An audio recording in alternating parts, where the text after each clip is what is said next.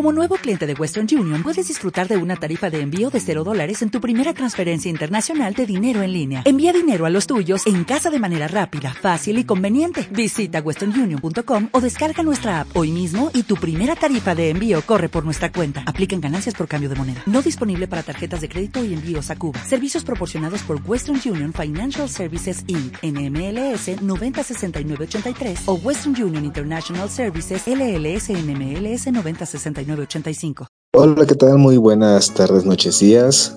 Bienvenidos a Fórmula en Caliente. El día de hoy traemos ya nuestro tercer episodio de la segunda temporada de Fórmula en Caliente.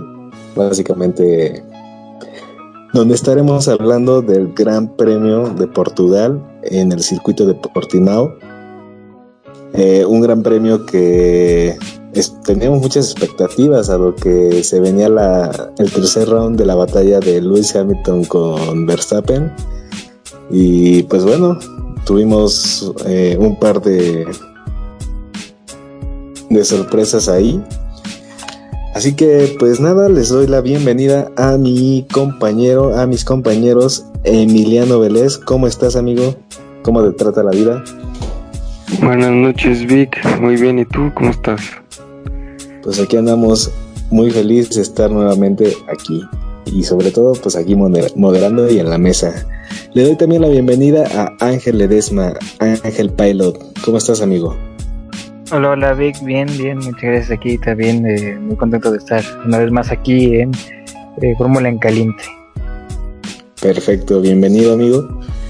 Y le damos esta vez también la bienvenida a un compañero que pues viene acá a ser el invitado especial del día de hoy.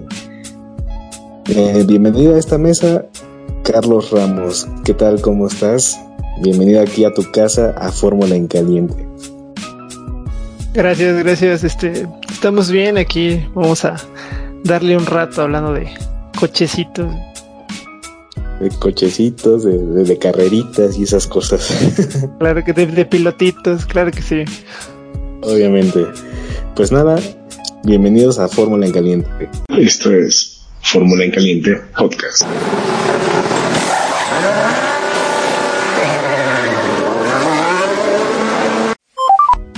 Empiezo contigo, eh, Emiliano. Eh, pues como siempre, ¿qué, ¿qué expectativas tenías sobre este gran premio? ¿Qué, ¿Qué era la previa que tú veías venir antes de, esta carrera del fin de semana? Pues mira, eh, la carrera de Portimao del, del, año pasado, la temporada 2020, fue muy buena. Eh, yo tenía altas expectativas sobre el espectáculo que íbamos a ver en pista en esta temporada y la verdad es que a mí me gustó la carrera, se me hizo muy entretenida. A muchas otras personas les pareció aburrida. Y sí, sí, se puso aburrida en, un momento, pero no toda la carrera. O sea, este, seamos sinceros, fue muy entretenida casi toda. Eh, las estrategias de, de Mercedes y las de Red Bull creo que es algo que hay que, hay que resaltar. Este, esos neumáticos que no se terminaban de Checo, esa batalla por el punto extra, la verdad es que a mí esta carrera, después de, de, un par de semanas sin tener Fórmula 1, a mí, me, a mí me encantó, la verdad. No se me hizo para nada aburrida. Muy bien. Pues fíjate que yo sí tenía bastante expectativa, dado que el año pasado tuvimos una gran carrera, sobre todo con ese inicio que donde vimos a Carlos Sainz de repente tomando el liderazgo de la carrera. Y creo que por lo mismo yo sentía que iba a pasar algo, no sé, similar, así de raro. Sobre todo con ese, esa montaña rusa que es ese circuito deportivo. Pero bueno, tú Ángel, eh, ¿qué tal? ¿Cómo viste este fin de semana? ¿Qué esperabas de él? Eh, pues también esperaba que fuera un gran premio eh, donde Luis Hamilton y Max Verstappen pues se pelearan, ¿no? Y también ver ahí a Checo eh, metiéndose en el top, por lo menos en el top 5, ¿no? Eh, ya, y esperar a ver si consigue su primer podio con Red Bull. Desafortunadamente aún, aún no llega, pero pues fue una carrera muy, este, muy padre.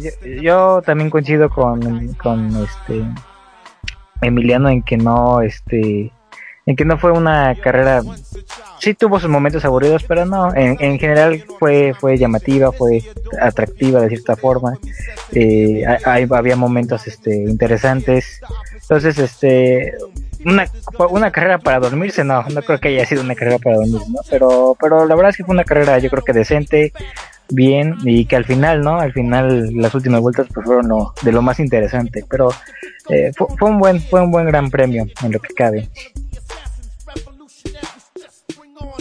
Muy bien, Ángel.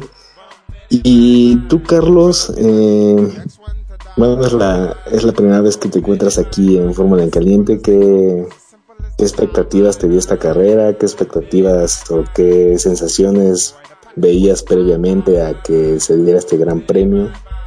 Eh, no sé, cuéntanos tu opinión.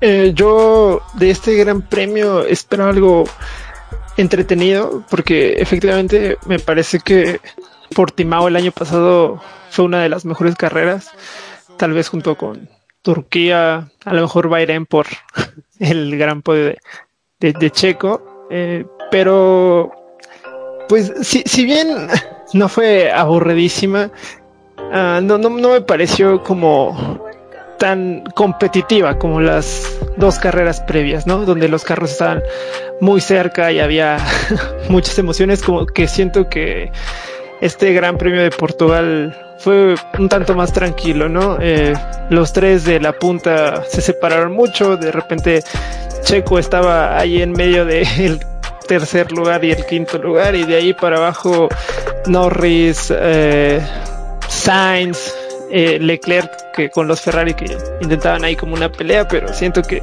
como que había esa brecha, ¿me entiendes? Entonces, como que no, no, no había tanta competencia y, las dos carreras previas, las primeras dos carreras, siento que hubo como este gran punch que, que, que para mí faltó en, en Portimao, que si bien no, no fue una mala carrera, eh, no, no, no llegó a tope como las otras dos, ¿no? La, la ventaja que a lo mejor tenemos es que este fin de semana pues vienen juntas, ¿no? Con, con el premio de España y pues ya veremos qué, qué, qué, qué tal está el Gran Premio de Barcelona.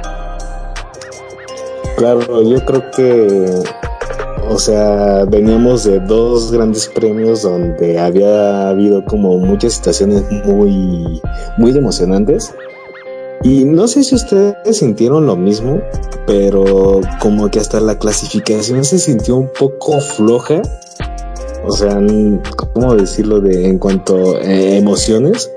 Porque evidentemente se vieron como los tiempos muy muy apretados y creo que eso se agradece, ¿no? Que, que ya no hay esa diferencia entre la zona alta, que antes era Mercedes, Red Bull y no sé, Ferrari en algún momento.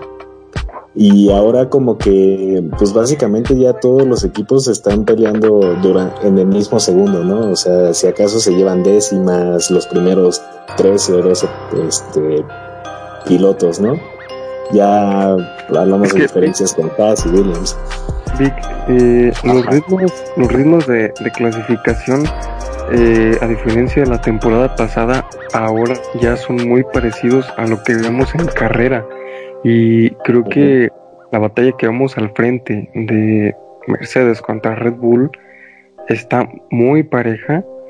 En campeonato de, pilotos, vemos que me parece Verstappen está a 7 puntos de Hamilton. Entonces, aquí ahora sí que toda la emoción está hasta adelante.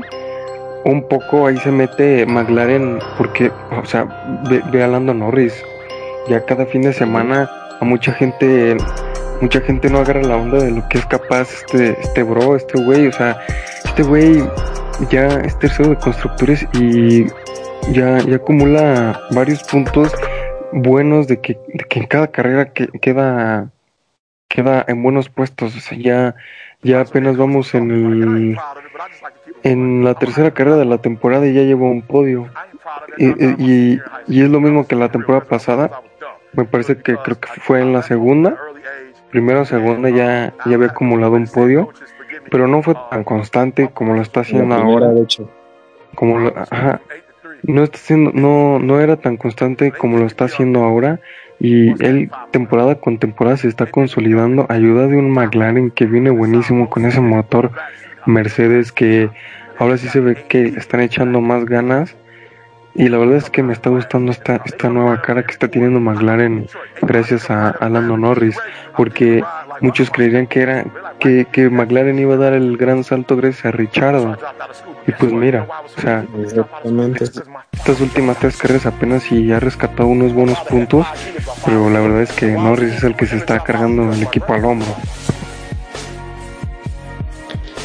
No, y que, y que tienes razón, porque por ejemplo, o sea, justamente el día de la clasificación, eh, pues, imagínate, Richardo se quedó en Q1, ¿no? Algo que pues en general no tendría que, que pasar, no tendría por qué suceder, y pues que, que pasó, ¿no? Entonces, creo que al final Norris está haciendo eso, ¿no? Eh, está dando la cara por el equipo.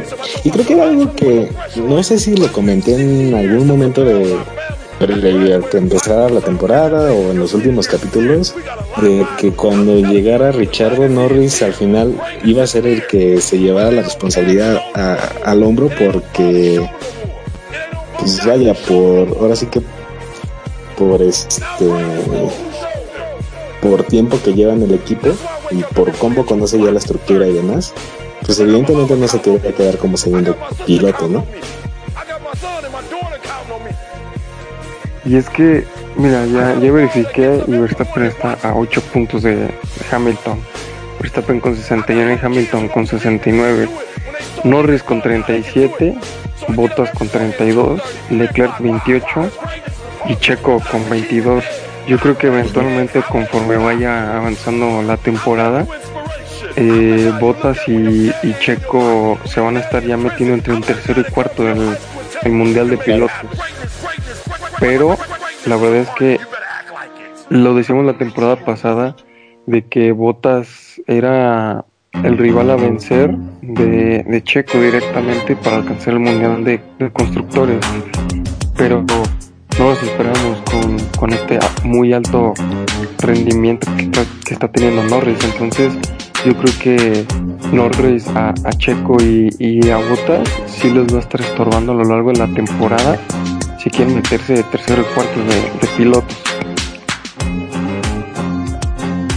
Pues sí, eso puede ser una situación ahí que sea como el caballo negro, ¿no? De, del campeonato. ¿Ustedes qué piensan, Ángel?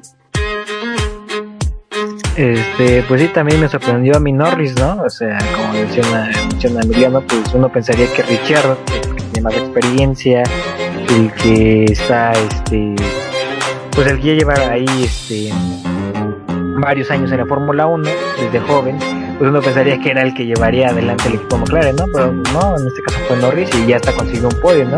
Es el único piloto de, de ni que sea de o de Mercedes o de Red Bull que tiene un podio, ¿no? Es decir, Norris, ¿no? Ni Checo lo tiene, ¿no? Entonces, este, yo, yo creo que Checo, eh, bueno, sabemos que aún queda todavía mucho de temporada, esto apenas está empezando, pero yo creo que sí, ya Checo debe de empezar a, quedar en podios, porque si no, pues una se va se le va a complicar en el campeonato de pilotos Segunda, este, pues es esta presión por parte de Red Bull, ¿no? De que justamente buscaban un piloto que estuviera por lo menos casi a la altura, eh, a la altura de Max Verstappen y de momento Checo no, no ha podido, ¿no?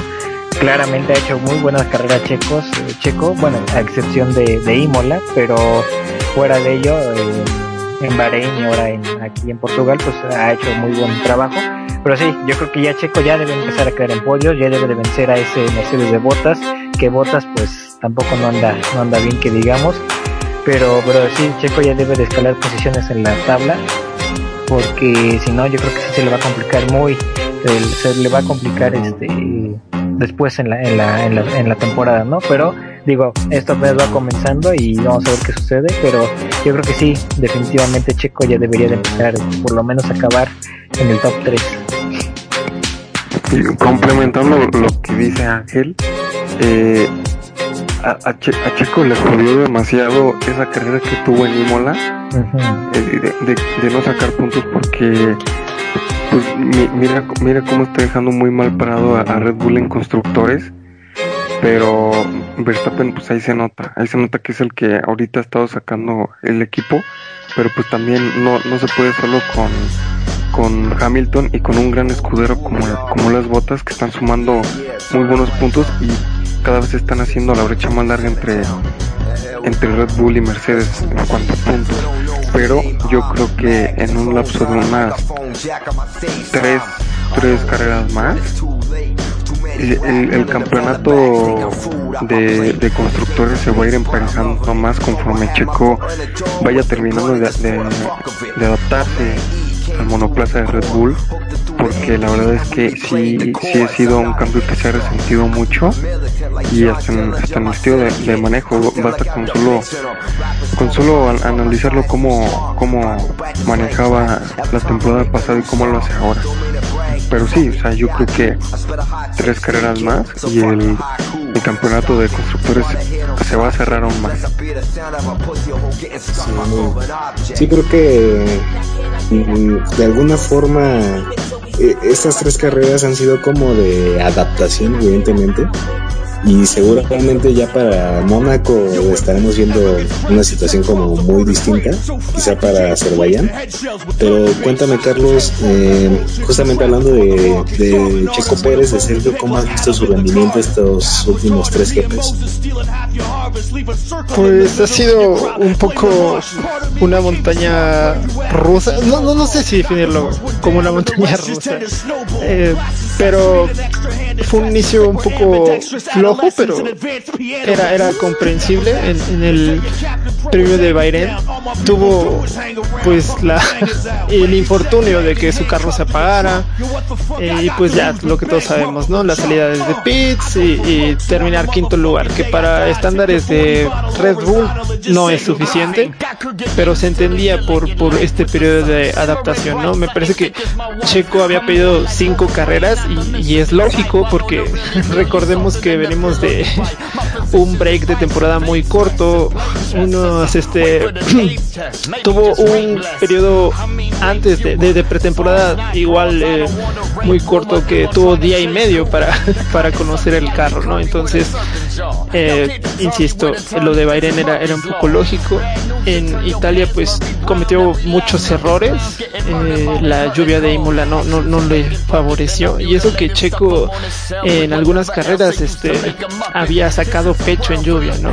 Inclusive me parece que la temporada pasada con Racing Point eh, hizo una gran carrera en, Turquía cuando llovía, si no mal recuerdo. Lamentablemente, pues, por esta falta de adaptación con Red Bull en, en Imola no lo hizo tan bien. Y en Portimao, híjole, me parece que hizo una carrera sólida, se le ve más cómodo con el carro. Eh, a mi entender lo está haciendo mejor que Albon y que Gasly. Digo, son tres carreras, pero aún así yo, yo noto sólido a, Checo, pero no lo noto al 100, ¿no? Eh, lo vimos en las dos salidas. Eh, en la primera salida me parece que lo, lo rebasa Sainz y que tiene una mala salida. Y luego, y luego en la resalida, después del accidente de Kimi, lo rebasa Norris, ¿no? Y esto las su carrera. Eso hace que los tres de adelante, Hamilton, Bottas, Verstappen, se despeguen demasiado. Y para cuando Checo logra equilibrar el neumático suave de Norris, eh, pues ya se le habían ido. Después Checo, pues lo que todos vimos, hizo una gran carrera eh, con el neumático medio. E inclusive se, se, llevó el piloto del día, ¿no? De un poquito con la trampa de que del troleo de Mazepin, no sé si lo vieron. sí, el épico troleo de Mazepin. Y bueno, gracias a eso también Checo se llevó el piloto del día y vaya, dos pilotos del día en en tres carreras me parece que es un gran inicio, pero aún le falta, ¿no? Porque Red Bull lo trajo para intentar ganar el campeonato de conductores y si bien Checo no, no, no me parece que haya desentonado porque finalmente como ya dije antes, lo está haciendo mejor que Albon y que, que Gasly, al menos en estas carreras, ya que está, que terminó dos, eh, quinto, cuarto y bueno, la carrera de Imola que le costó, ¿no? Pero siento que debe de presionar más. Yo, yo creo que hemos visto que cuando presionan a Botas, eh, Botas flaquea mucho. en serio que de repente rebasan a Botas y es este, a veces hasta parece novato, no Rocky, eh, a la hora de de, rebasar. Lo vimos cuando chocó con ese Williams de Russell y lo hemos visto en las temporadas pasadas. Le, le, cuesta trabajo cuando, cuando lo rebasan. Y realmente, Checo, yo, yo a diferencia de los compañeros, no pienso que, que la competencia para el campeonato de constructores sea botas contra Checo. Más bien, necesito, Red Bull necesita que presionen a Hamilton. La temporada pasada Hamilton le llevó casi 100 puntos a, a Botas porque siempre termina en primer lugar, ¿sabes? O sea, prácticamente Hamilton pudo haber ganado el campeonato de constructores solo. Entonces yo, yo creo que la presión es más bien descartar a Botas y poder hacer equipo Verstappen Pérez contra Hamilton para intentar arrebatarle esos primeros lugares que que suman más más puntos, ¿no? Entonces, yo creo que ahí ahí está la verdadera competencia y no con botas. No, bueno, Carlos, pero también donde se ve la, la, la garra que tiene Red Bull para ganar el campeonato de constructores con ese con ese tipo de estrategias como la que le dieron a Checo la carrera pasada, o sea, aguantar tanto tiempo los neumáticos y después que, o sea, la, realmente se estaban atendiendo a apostarle a un safety car creado por algún piloto de la, de la tabla baja de Mazepin. Bueno, sí, tenemos a Mazepin que puede ser garantía de safety car en cada carrera. ¿eh? Sí, pero, pero a ver, es, es, un equipo que, que no debe ir con margen de error, o sea, no tiene que ir a la segura, no no, no puede tenerse ese tipo de cosas. Y, y pues también Mazepin, otro tema que hay que tocar. Porque, porque o sea, de, verdad hasta, hasta me sorprende que, que un piloto de esos tenga la superlicencia activa, un, un piloto que, o sea, ¿cómo, ¿cómo vas a ignorar las banderas azules? O sea, eso es algo tan básico que ni siquiera un rookie debería de, de, cometer ese error. no, claro, y, si te das cuenta, básicamente, perdón, básicamente casi le arruina la carrera a Checo. Yo cuando vi, o sea, porque me distraje en ese momento, pero cuando vi la repetición dije, no manches, ya valió. es que le cortó el ritmo, le cortó el ritmo. Ah, le cortó el ritmo porque Checo quería seguir ampliando su ventaja para hacer una una para las sin, sin preocupación, o sea, quiere seguir ampliando este la, la ventaja sobre, sobre el segundo lugar. Pero pues este güey le, le valió tres hectáreas, le cortó el ritmo, no sé para qué lo hacía, o sea, de verdad, o sea, no, no, no se va a ganar nada, o sea, y, encima todavía le ponen 5 segundos nada más para que para que vean que la FIA está al pendiente, pero pues no, no, no, no, sirve de nada. De verdad es que pilotos como, como esos no deberían de estar y, y, pilotos como, como Schwarzman o, o hay talentos que, que a los fans nos gustaría ver en Fórmula 1, pues es triste que no lleguen ahora. O sea, no descarto que lleguen, pero la verdad es que Mazepin no era, no era un buen prospecto. era, era, era un buen prospecto desde el dinero, ¿no? Todos, todos sabemos por qué Mazepin está ahí y realmente no, no, hay mucho que hacer. Pero oye, que no, que no nos sorprendan si la próxima temporada hay un nuevo equipo que se llama Ural Cali F1 Team, o sea, Haas, Jim Haas está harto, de estas cosas y, tienen el peor el peor monoplaza en la parrilla. Sí, ni siquiera hicieron actualizaciones para esta temporada, no más allá de este el suelo que era obligatorio realmente no no no modificaron mucho y ellos mismos saben que iban a ser el peor equipo en esta temporada Sí, y tenía más ganas y míralos. Aunque Williams tiene a Latifi que también es de pago, ¿eh? Sí, claro, y, y, se notó durísimo, ¿eh? Porque vimos a Schumacher que en su en su monoplaza no puede lucir tanto, pero aventándose ese, ese gran adelantamiento sobre la Tifi, wow, o sea, son de esos pilotos que, que, te da gusto, que te da placer ver, cómo derrochan el talento en la pista. O sea, la verdad es que... Es un apellido y eso se agradece. Es, es, es, un piloto que tiene demasiado futuro y me atrevería a decir que hasta tiene madera de campeón en, en, unos, en unos años más. Pues, o sea, justamente creo que algo que se ha visto en cuanto a Schumacher es que, pues, más allá de que esté ahí por el apellido, que más bien es como una cuestión nada más de que no, pues, le impulsó de más. Por el pero a él tiene talento y lo demostró ganando el campeonato de Fórmula 2. a él le ha costado, ¿no? Porque ni siquiera es como que haya pasado de Fórmula 3 a Fórmula 1, ejemplo Verstappen o cosas así, sino que tuvo que repetir hasta dos veces los campeonatos. y pues bueno, está ahí por algo, ¿no? O sea, más allá del apellido, sí le ha costado trabajo y ahí ha estado, y le está echando ahora sí que pues las ganas, ¿no? Y no dudo que en unos dos, tres años, pues ya esté, pues, quizá este, ya sea con Leclerc o con Sainz o no sé, este, en un asiento de Ferrari, y es algo que ya ha manifestado Binotto. Se ha ganado su puesto, ¿no? Schumacher. Claro. Sí, pero aquí lo malo es que está en Haas y hubiera estado mejor que hubiera que hubiera llegado Alfa Romeo.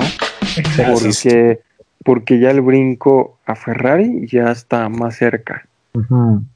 y, y, Carlos creo que solo firmó dos temporadas, entonces no sé si el próximo en llegar sea, sea Giovinazzi o podría ser también Schumacher, aunque yo veo aunque yo veo muy difícil que Schumacher llegue porque lamentablemente está en Haas.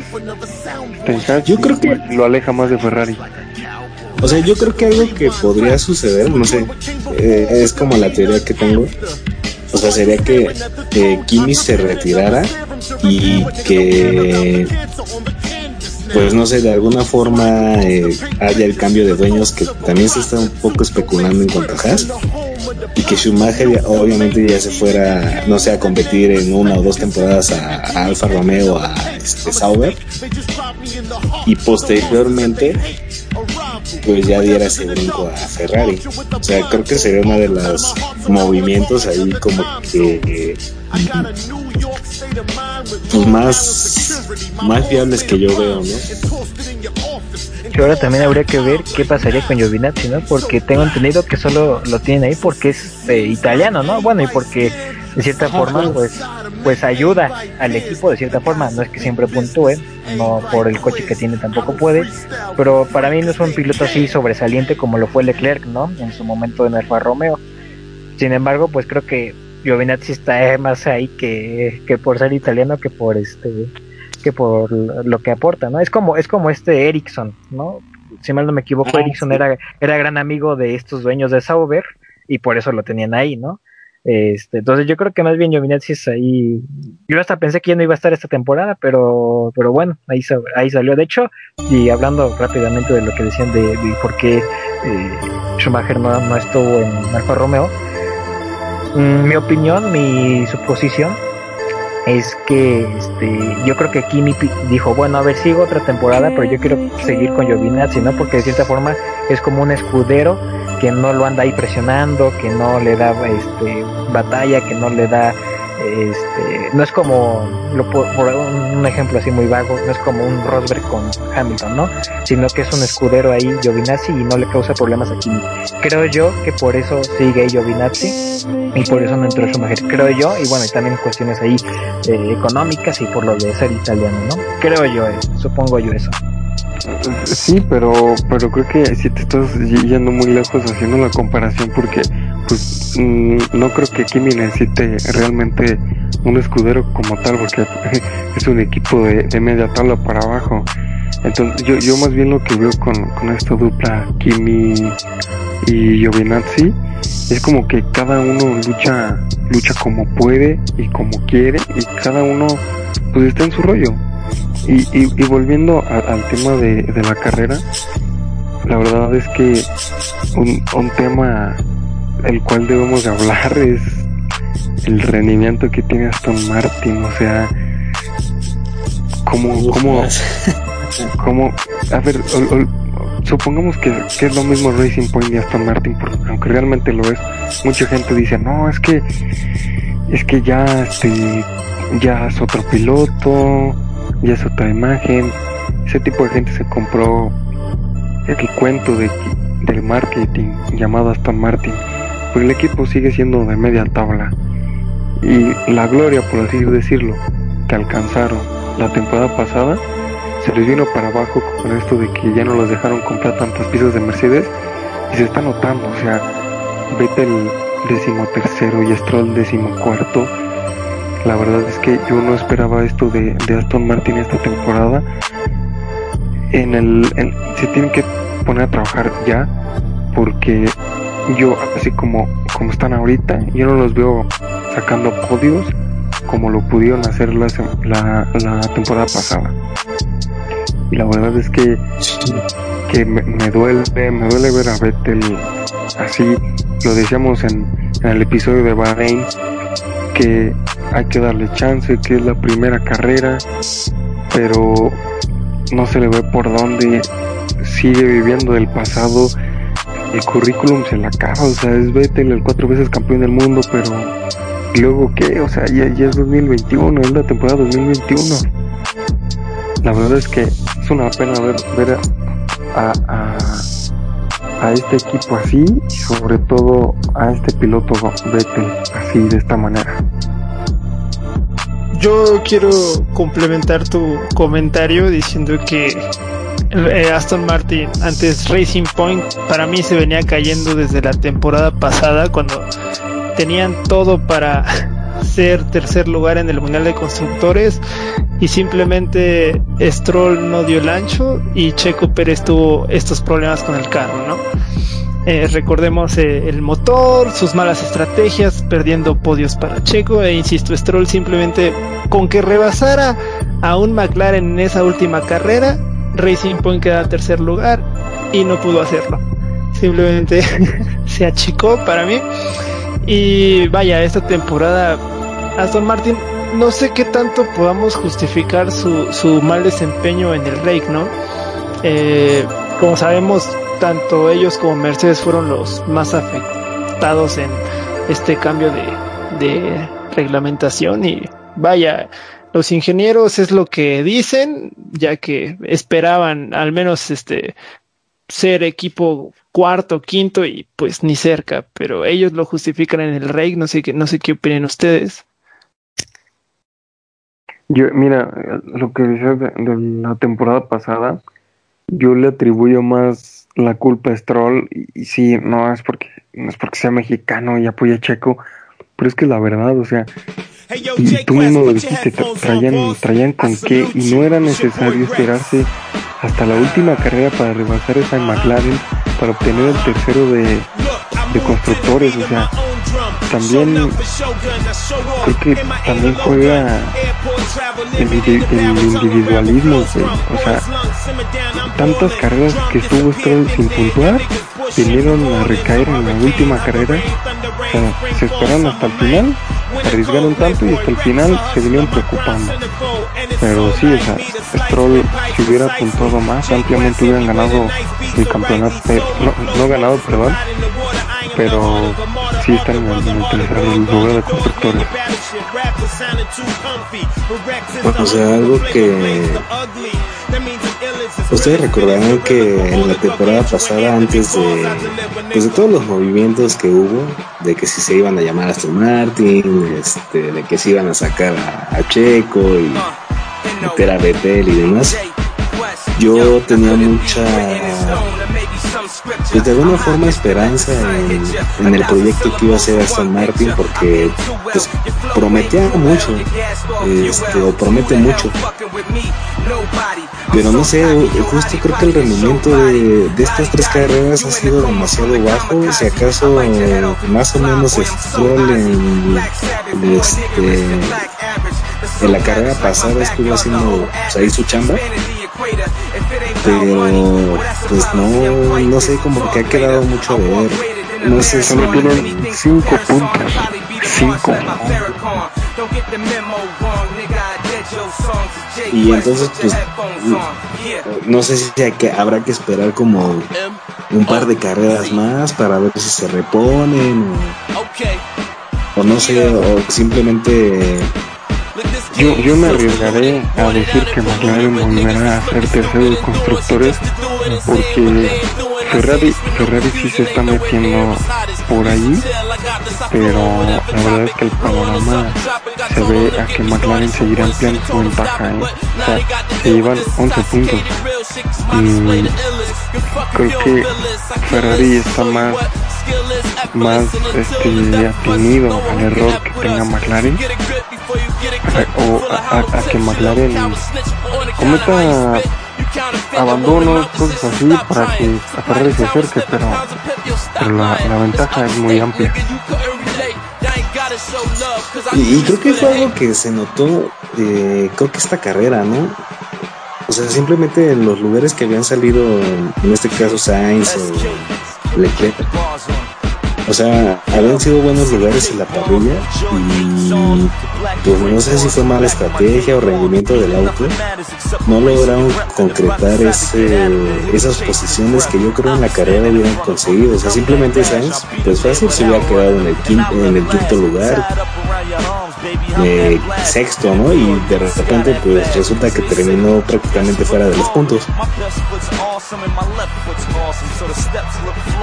Una cosa muy triste los de Sainz que, que, que, no pudo rescatar nada, que al final lo perdió, pero también hay que, hay que resaltar que los, que los Alpine sí mejoraron, ¿eh?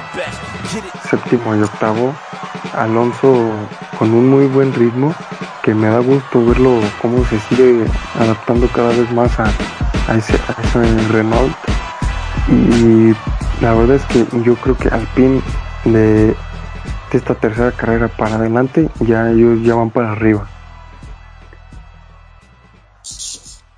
Sí, y habrá que ver también, no sé qué piensen ustedes, este, tú Ángel, eh, ¿Crees que sea un espejismo lo que pasó en esta carrera con Alpine o pues comience a dar como ese paso adelante y de repente ya lo estemos viendo todavía más apretado ahí en la batalla con, no sé, Alfa Tauri, Ferrari y McLaren?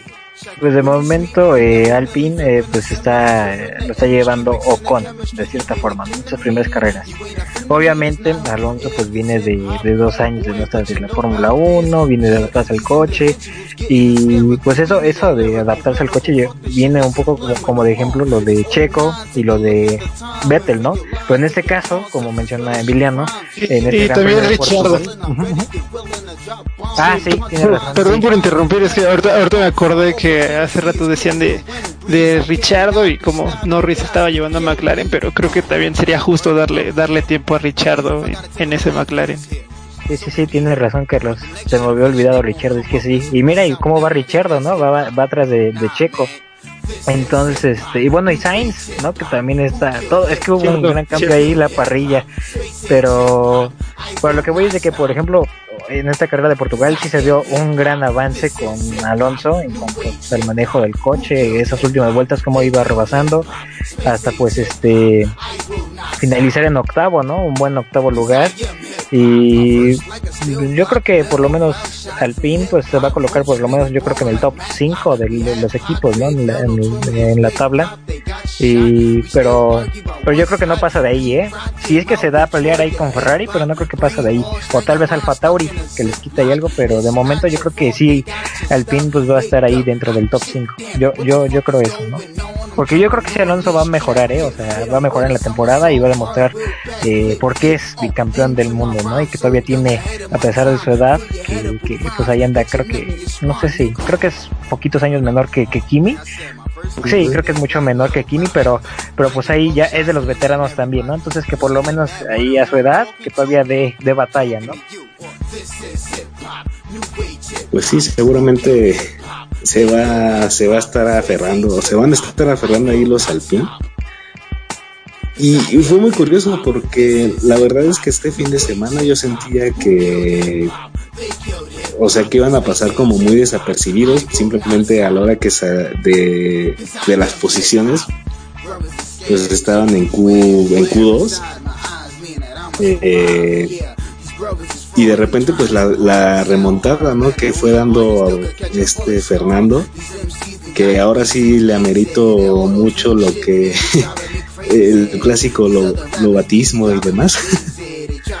Pero o sea estuvo remontando no y pues quizás sea un ejemplo de lo que vaya a pasar este fin de semana en, en, el Gran Premio de España así que pues habrá que esperar y perdón que interrumpa un poco el podcast, pero le vamos dando también la bienvenida aquí a Alex, que ya lo extrañábamos, tuvo un par de problemas ahí técnicos, por lo cual no se puede integrar temprano, pero bueno, aquí lo tenemos. Bienvenido a esta tu casa, Fórmula en Caliente, amigo. Hola, hola, buenas noches, eh, muchas gracias. Perdón por tardar, pero aquí estamos cumpliendo como siempre. Bienvenido, amigo. Bueno, eh, para, para empezar contigo, eh, ¿qué este, sensaciones te dio este GP de Portimao, de Portugal? Eh, pues en general, así que todo, lo que sentiste, lo que viviste. Pues a mi parecer fue, fue bastante emocionante. Eh, un, un, GP que nos demostró que para Mercedes ya no es tan sencillo como era antes. Vimos que hubo hasta pelea por la vuelta rápida. Un, un Hamilton bastante, bastante fino y se podría decir agresivo, rebasando a Verstappen y a, y a Bottas. Un Bottas que ah, empezó muy bien y al final se cayó. Eh, Verstappen. Verstappen también estuvo bien, ganándose ese segundo lugar, pero no pudo competir con Hamilton, ya que sí, al principio de la carrera Bottas lo retuvo un poco, a mi parecer. Eh, Checo Pérez también me agradó mucho, eh, no empezó nada bien y por más que sea haya sido legal o no el adelantamiento con Norris, que a mi parecer no lo fue, logró remontar otra vez ese cuarto lugar y no pudo presionar a Bottas porque perdió mucho tiempo atrás de Norris, pero hizo una buena carrera, buenos puntos para el equipo Red Bull. Eh, Ferrari estuvo estuvo bien, no, no estuvo mal, no es lo no, es lo que se le exige a una escudería del tamaño de Ferrari, pero no estuvo mal. McLaren y Norris, Norris sigue sorprendiendo de forma muy muy agradable, diría yo. Y pues Williams, Williams estuvo mal, sobre todo la Tiffy que terminó siendo arrebasado por Schumacher. Mm, y ya, o sea, a mi parecer fue un buen GP, eh, emocionante y no sé, nos deja ver que, este mundial va a estar muy competido. Yo, quiero hablar sobre, sobre, lo, lo que dijo Alex al inicio de su resumen de de esa batalla por la vuelta rápida, que la verdad es que, que ambos equipos, tanto Mercedes como Red Bull, se portaron como equipos grandes y decidieron ir con todo por ese puntito, porque saben que ese tipo de, de ese, tipo de, de, cosas son las que hacen la diferencia al final, son las que a veces definen el campeonato eh, a mí me gustó mucho ese espectáculo sobre el, sobre el punto extra que se dieron. La verdad es que los dos portándose como tal, como, como equipos grandes, yendo, yendo por todo y saber valorar lo que realmente hace la diferencia para, para ganarlo todo. Sí, y además vaya, vaya que no se quedó fuera de, perdón Vic, fuera de la polémica eh, la vuelta rápida que se la quitaron a Verstappen y, se la quedó Botas, Mercedes se la llevó y también algo que me faltó destacar fue el gran GP que tuvieron los Alpine, que Alonso hizo una buena remontada hasta quedar a un segundo, me parece, de su, de su compañero Con. Y también me gustaría destacar que los Alfa Tauri no han, no han dado lo que yo espero. Y siguen muy mal, sobre todo su Noda. Su Noda dio, de un bajón horrible. Bueno, sí. solo van tres carreras, pero la verdad es que sí se notó de, de Imola para acá un bajón horrible de nivel. Pasó desapercibido su nodo, o sea, no se notó en carreras. No, básicamente no. Y además, quiero, quiero destacar que en Alfa Tauri se unió en la pretemporada, si no mal recuerdo, habían tenido una excelente participación. Me parecía que iban a competir por ahí de quinto o sexto lugar y también van muy mal. Así es. Oigan, y a todo esto, eh, ya casi para ir cerrando el, el programa, eh, tuvimos una, una situación muy... Pues de lo cual estuvo generando mucha polémica, ¿no? Justamente esto de los límites de pista. O sea, ¿ustedes creen que haya sido justo todas las decisiones que se tomaron? Por un momento pensé que sacarías lo de Mazepin Driver of the Day. bueno, bueno, o sea, eso, eso lo podemos tocar después. No, eh, ¿ustedes creen que se hayan tomado bien esas decisiones? Eh, Mira, yo, yo, yo opino. ¿Conmigo? Yo, yo opino que. Perdón, moderador, haga su trabajo.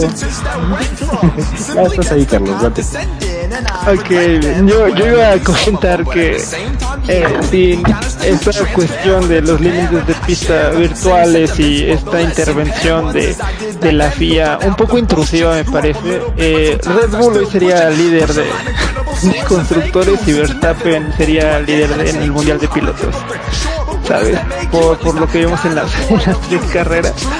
Eh, tendría la vuelta rápida, no le hubiera cedido eh, la posición a Hamilton y siento que, que sí ha marcado um, lo que llevamos de temporada. Eh, sabemos que el hubiera no existe, la FIA finalmente está aplicando sus reglas. El problema creo que viene cuando a veces sí y, y, y, a veces no. O sea, con Norris no pasa nada y en cambio si es Verstappen rebasando a Hamilton, así se dé la posición. Entendemos que no tiene a lo mejor el mismo impacto porque Norris iba empezando la carrera y, y pues um, lo de Verstappen Hamilton pues era por el primer lugar, ¿no? Pero como que ni ellos mismos delimitan bien estas, estas cuestiones. Y solo comentar por último lo que decía yo, que me parece que es el representante de, de, pilotos, él decía que los límites de pista los tenía que marcar la misma pista, ¿no? De, de, forma natural. Yo estoy de acuerdo con él, no, no sé si antes eh, en la Fórmula 1 um, con estos límites de grava y si, el piloto se salía pues lo pagaba, ¿no? Básicamente si el piloto se salía su carrera terminaba.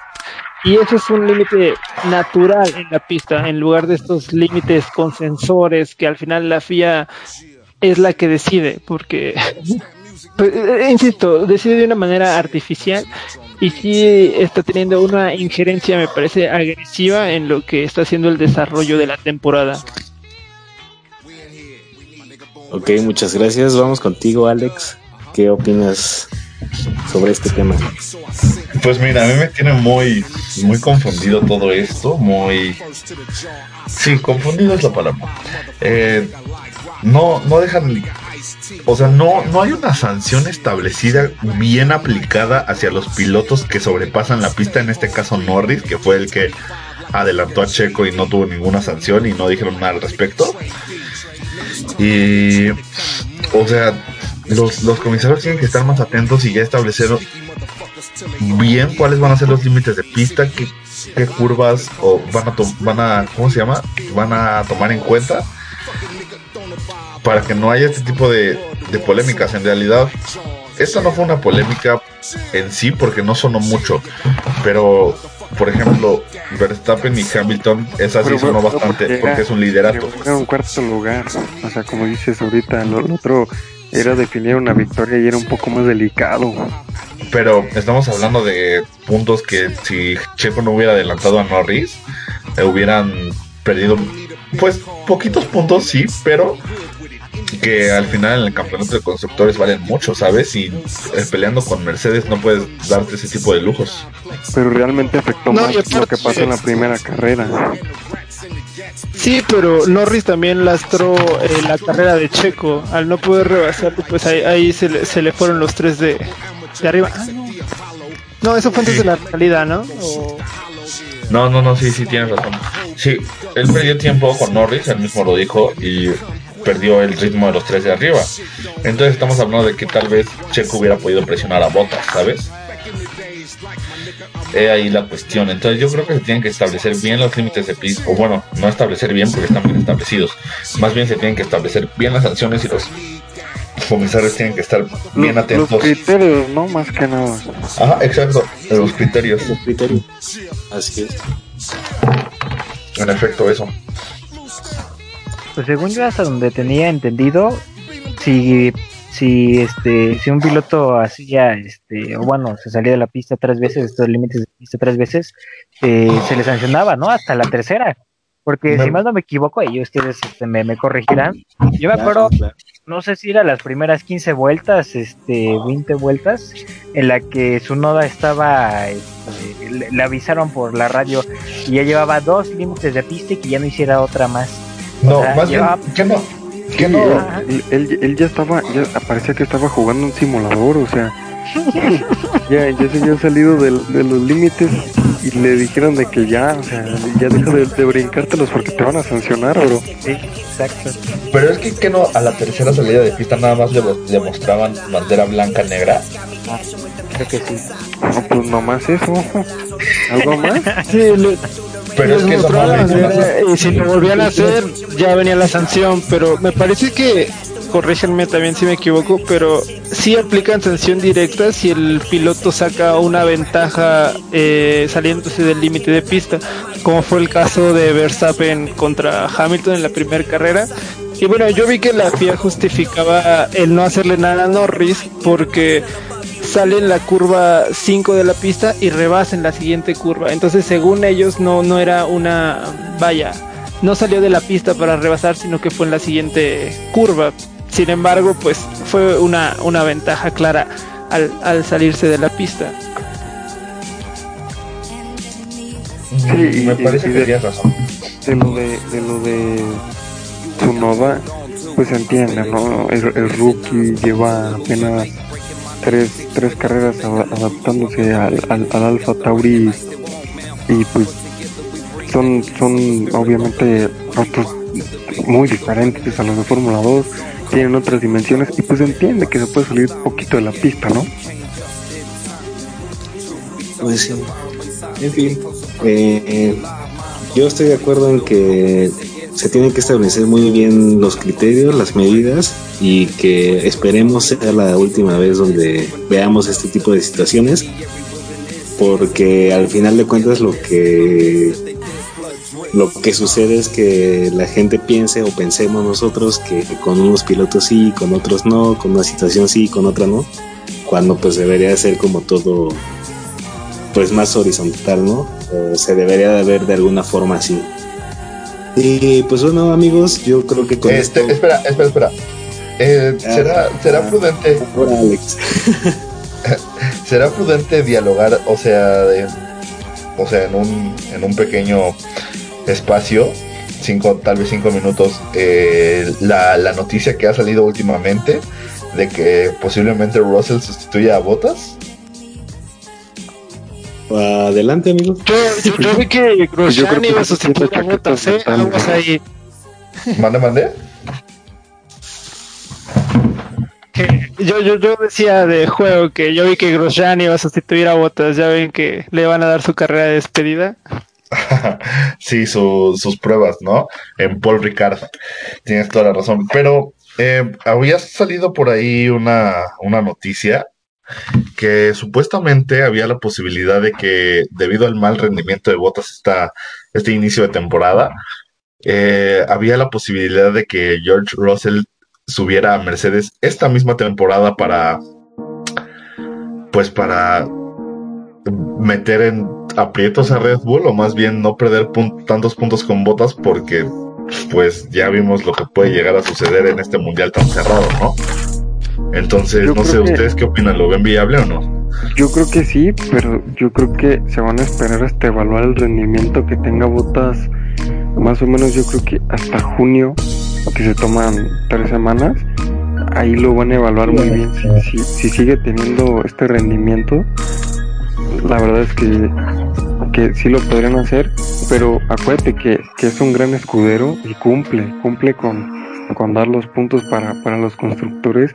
Y pues si meten a Russell tal vez se, se meten más batallas y como, como decía hace rato Ángel, pueden hacer un Hamilton Rosberg guardando las proporciones obviamente, pero pero yo, yo creo que sí sería, sí, sí darían una, batalla entre los dos, por ahí podríamos verla, pero es una decisión que, que sí se tiene que tomar conscientemente, porque ahorita con Bottas están, están asegurando todo, no le molesta a Hamilton, Hamilton trabaja a gusto, y pues Bottas es un buen escudero.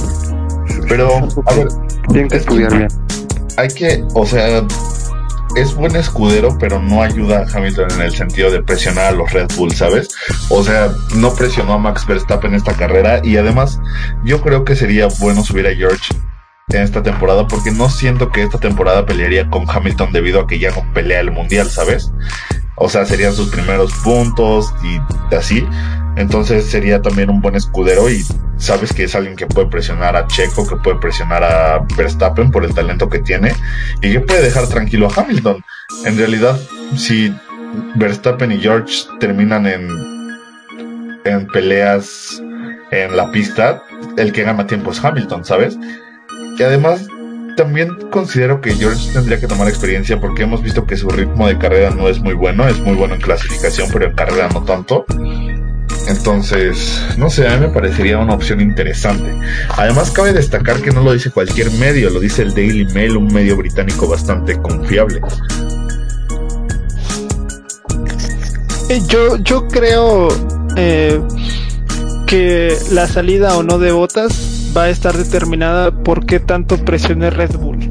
O sea, yo, yo siento que si Mercedes ve que las opciones de Red Bull son reales y que Bottas no está dando el ancho, podrían hacer el movimiento de Russell. Ese, ese es mi, mi pensamiento, porque bueno, vimos que Russell en el Mercedes, a pesar de que solo fue una carrera, pues lo hizo muy bien, ¿no? Los que se equivocaron fueron ahí en pits y, y, los mecánicos, pero el desempeño de Russell fue muy bueno a pesar de las dificultades que tuvo con el carro y la nula adaptación. Eh, entonces, te digo, yo siento que Botas, a pesar de que es buen escudero a, Hamilton, como comentan, eh, de repente cuando está presionado, cuando lo adelantan carros, yo, yo veo una gran incapacidad de parte de Valtteri Bottas para reponerse a eso, ¿no? De pronto en algunas carreras vemos a Lewis Hamilton en sexto, octavo lugar por errores que cometen pista o por errores que cometen Mercedes en pitch y lo vemos remontar, lo vemos llegar a las primeras posiciones de una manera a veces hasta ridículamente fácil, porque sabemos que Mercedes es un carro que sobresale de los demás y que Hamilton también es un gran, gran piloto. Pero no pasa lo mismo con Botas. Yo veo a Botas que cuando está presionado parece que se hace chiquito, no sabe qué hacer. Entonces, insisto, si de pronto, básicamente es un pecho frío, peche a Botas. Yo insisto en que si, si, si Mercedes ve que las opciones de Red Bull son reales y se están acercando y Botas eh, tiene estas dificultades y no les está dando lo que debe darles, a lo mejor y si suben a Botas, a Botas, a, a Russell, perdón, tomando en cuenta el desempeño que ya, ya, ya tuvo Russell en el Mercedes, ¿no? Aunque por otra parte, no, no, no vería mal subirlo el otro año, digo, para todos van a ser carros prácticamente nuevos, ¿no? Con, con toda la revolución. Pues sí, más bien habrá que eh, esperar a mínimo, yo, yo le calculo que de aquí a, a, Bélgica que hagan una especie de situación eh, parecida a la de Red Bull con Pierre Gasly. Sí, de hecho, yo, de hecho yo puse, yo puse en el grupo ahí que tenemos que entre Austria y Bélgica iba a ser cuando lo iban a bajar, si es que lo bajan. Sí, la verdad es que yo no creo que suceda. No, Mercedes no es de manejarse de esa forma. Eh, ahora sí que habrá que ver que, el tiempo. es que nunca los hemos visto presionados. Ajá, exacto. No, no, no, no puedes determinar eso porque nunca han estado en una situación como esta. Como, lo, como Red Bull sí lo ha estado. Pero Mercedes ahora sí que. que, pues, no, no, ahora sí que, que se encuentra en la misma situación que Red Bull la, temporada pasada, ahora ya, ya, no quieren arriesgar, ya quieren también amarrar el de constructores y así no se puede. O sea, claro, pero siento que no, o sea, es que Mercedes no es así de todas maneras, o sea, más bien yo siento que serían, sería como dar pataletas, no sé, muy, muy arriesgadas. Eh, solo por querer salvaguardar un, campeonato que no, de momento no sabemos si, si se va, si les vaya a costar más trabajo, evidentemente se va complicando, pero no siento que vaya a suceder. Habrá que esperar ¿no? cómo serán los resultados y demás. Bueno amigos, eh, yo creo que con esto pues vamos dando una a este podcast y no sin antes eh, preguntarle a cada uno de ustedes cuál fue eh, su piloto del día, su piloto más desagradable y qué calificación le da a la carrera. Empiezo contigo, Emiliano. El piloto del día para mí no, no, es, no es el que dijo la F1, Checo Pérez. Para mí el piloto del día es es que ahora sí está más difícil determinarlo, pero yo creo que miré por Hamilton, porque a final de cuentas, después de, esa clasificación no pudo obtener la pole, se terminó llevando la carrera y comiéndose a su compañero de equipo. Muy bien. Ah, y, el peor, obviamente, Mazepin. ok, ¿qué calificación le darías a la carrera? 8-7. Muchas gracias, Emiliano. Vamos contigo, Ángel piloto del día, el que más te haya decepcionado y la calificación de la carrera. Este, pues yo creo que escogió de Checo Pérez el piloto del día por lo visto de que aguantó más de 50 vueltas con los mismos compuestos, ¿no? Con los mismos llantos. Creo que fue una gran hazaña y sabemos que él gestiona muy bien los neumáticos, entonces creo que por eso recibió el piloto del día. Mm, yo en este caso, tal vez no mucho mérito, pero para dejar un poco al lado el top 5, creo que me iría con Alonso, ¿no? Creo que eh, esos últimos, eh, esas últimas vueltas rebasando ahí al Ferrari de Sainz, creo que creo que pues se destaca, ¿no? Creo que ahí sí yo destaco esta, eh, a Alonso. Y el, el, peor piloto del día, mm, ¿quién habrá sido? Pues yo creo que, yo creo que, pues ni modo, botas, porque pues tenía la pole, sabemos que tenía las de ganar, sin embargo pues obviamente un Hamilton y un Verstappen lo superan, bueno de hecho creo que él dijo que, después de la carrera que, tuvo ahí problemas con el coche, pero pero pues eh, la verdad ya no sé, ya no sé qué, qué, creer de botas porque casi siempre pues o dice algo así o dice que no tuvo ritmo, desconozco, pero para mí sí botas no, pues tenía las de ganar, ¿no? O sea, tenía esa oportunidad de ganar, sin embargo, siempre, eh, ya sea Hamilton o, ahora Verstappen, pues lo sobrepasan, ¿no? Y de la carrera yo creo que le voy a dar un, un 8-5, yo creo que un 8-5, ya casi acercándose al 9. Perfecto.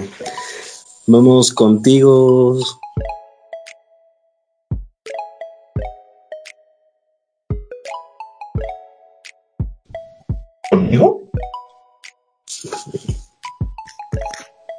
¿O con quién? Este. Ah, perdón, tuve creo que un problema. De regreso voy con Carlos. Eh, ¿Cuál fue tu piloto del día? Eh, ¿Cuál fue el que no te cumplió? ¿Y qué, eh, qué calificación le pondrías a la carrera? Ok, pues mira, si, si calificamos piloto del día, siento que Hamilton siempre, siempre sobresale, ¿no? Hasta parece como otro día en la oficina. Entonces, descartemos a, Hamilton, porque para, para mí es algo, está un nivel arriba. Eh, eh, teniendo eso en cuenta, para mí el piloto del día fue Lando Norris.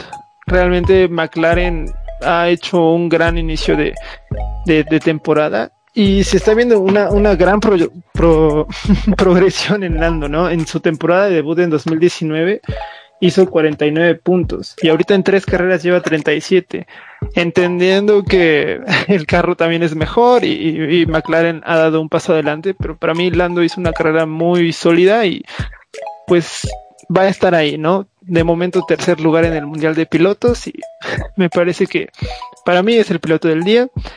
el piloto que decepcionó, pues Kimi, Kimi Raikkonen que pues no, no, no terminó la carrera, el único piloto, el único piloto que no terminó la carrera, una mala salida ahí chocando con su compañero de equipo, pues ni modo. no, no, no, no siempre Mazepin, este, Mazepin sí terminó la carrera y Kimi no, así que pues Kimi Raikkonen no sería. no, bueno, pero creo que cortarle el ritmo a Checo es algo imperdonable, porque la verdad sí le costó muy caro a Checo eso, eh. Sí, pero como decíamos, Mazepin es como un, un este... Maldonado. ¿Qué, qué, le podemos decir? Sí, caray. ¿Y cuánto le doy a la carrera? Yo le doy un, un, un 8. Sí, no, no me pareció de las mejores, pero tampoco estuvo demasiado mal. Perfecto.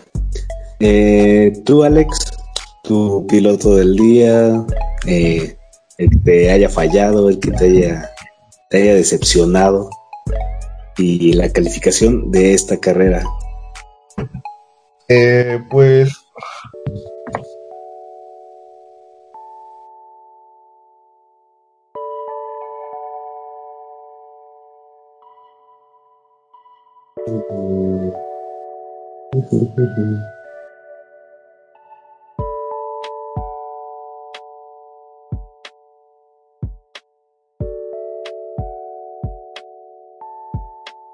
Este, Alex, creo que tenemos problemas técnicos por ahí.